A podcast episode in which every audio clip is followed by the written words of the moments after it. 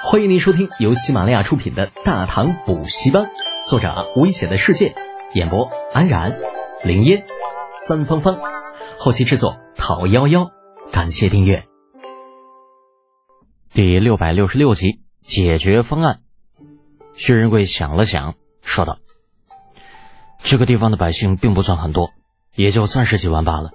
为了防止这些人死灰复燃，生出报仇之心，我们可以想办法。”将他们给迁徙到大唐去，肯去的活命，不肯去的就杀了，不听话的也都杀了，这样到最后剩下的都是听话的，他们会慢慢的成为我大唐的子民，等他们被我们同化了，自然也就不想复国的事情了。听到要把几十万人给迁徙走，众人不由得苦笑了一声：“哎呀，薛将军的办法是好的，可问题却很大呀。”这么多人想要迁徙，可不是一件容易的事情。是啊，有这么多人，只怕没有几年的时间都是迁徙不完的。而且把这些人都给迁徙走了，那这里没有人，那也不行啊！啊，就是，这没有人，他怎么对海洋进行开采呀？众人很快就对薛仁贵的办法提出了质疑。他们觉得薛仁贵的办法虽然好，但也会出现其他新的问题。这个地方若是没有人，那就对大唐带不来效益。没有效益，要它何用呢？薛仁贵摇头：“哎呀，当然是有人的。我们大唐一些个犯了事儿的，亦或者其他人，都可以弄到这里进行来开垦嘛。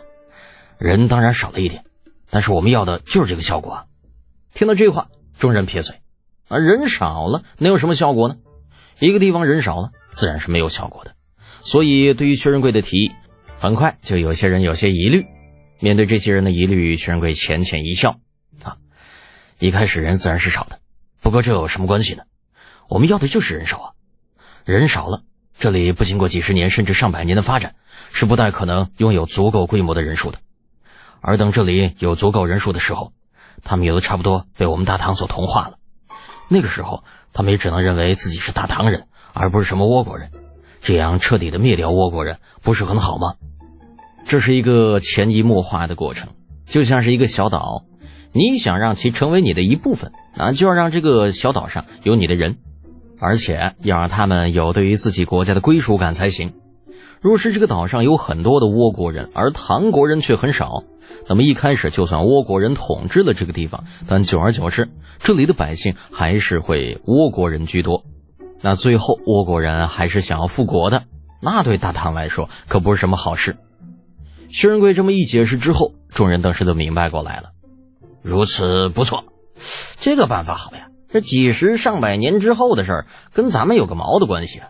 嗯，就是就是，就让这个地方慢慢的来人吧。不过咱们朝廷也应该派一些兵马驻扎在这里。对于薛仁贵的提议，众人都觉得挺不错的。李浩听完之后说道：“哼，你的这个提议，我会飞鸽传书到长安城给陛下看。如果陛下同意，我们就可以实行。”解决完了这个问题之后，李浩又道。肛门居中和藤田泰二两个人啊，带着一万五千兵马躲藏在那个飞鸟岛。这个飞鸟岛啊，只在每个月初一和十五有相对风平浪静的时候。可就算是风平浪静，也只有短短一个时辰的时间啊。如果我们不能在一定时间内登陆到飞鸟岛的话，随之而来的风浪可能就会把我们的船只吞没掉。这对于我们来说，恐怕比打一场仗还要恐怖。对于这一万五千倭兵，你们有什么想说的吗？那既然倭国还有兵力存在，肯定就不能罢手嘛。更何况现在既然决定要占领这片地了，那这些个兵马就更不能让他们存在，不然他们的存在早晚都会成为大唐的祸患。李浩询问过后，一众人相互张望，很快有人站了出来：“将军呐，这一个时辰对我们来说足够了呀。别看他们那个呃飞鸟岛易守难攻啊，也有一万五千兵马。”但是咱们想要登陆，应该是很快的吧？他们能拦住我们吗？那就是，管他什么飞鸟岛啥风浪的，咱直接开船撞过去不得了吗？嗯，那老程到时候看看，谁能阻止俺们登陆？嗯，就是就是。对于大唐的实力啊，这些个年轻人都太过自信了一些，自信到都觉得哪怕直接攻打过去，那些倭国的兵马也是奈何不得他们的。不过他们这些人这样说，李浩却是摆了摆手。打仗这种事情，我们自然有把握灭掉倭国的兵马，但是那飞鸟岛的情况，又绝非你们想的那么简单。那个地方很高啊，我们的船只靠岸之后想要登陆上去，那就跟攻打城墙差不多。我们的红衣大炮都轰炸不了那么高，如此的话又如何攻打呀？只要他们站在上面对我们阻拦，一个时辰我们恐怕上不去多少人。就算能上去一些，也肯定会留下一些。那个时候剩下的人怎么办呢？众人面面相觑。在他们的印象当中，李浩是那种特别有自信的人，遇到什么事情都能够解决，从来就没有害怕过。但是对于这个飞鸟岛，如今他却是有了一些担忧。那众人一时间也不知道该怎么办才好了。